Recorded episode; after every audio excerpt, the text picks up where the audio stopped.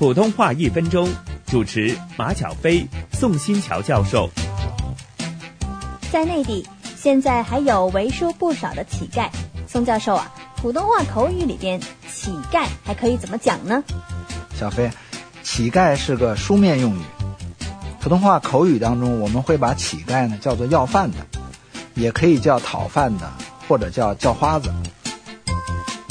普通话一分钟，香港电台普通话台、香港中文大学普通话教育研究及发展中心联合制作。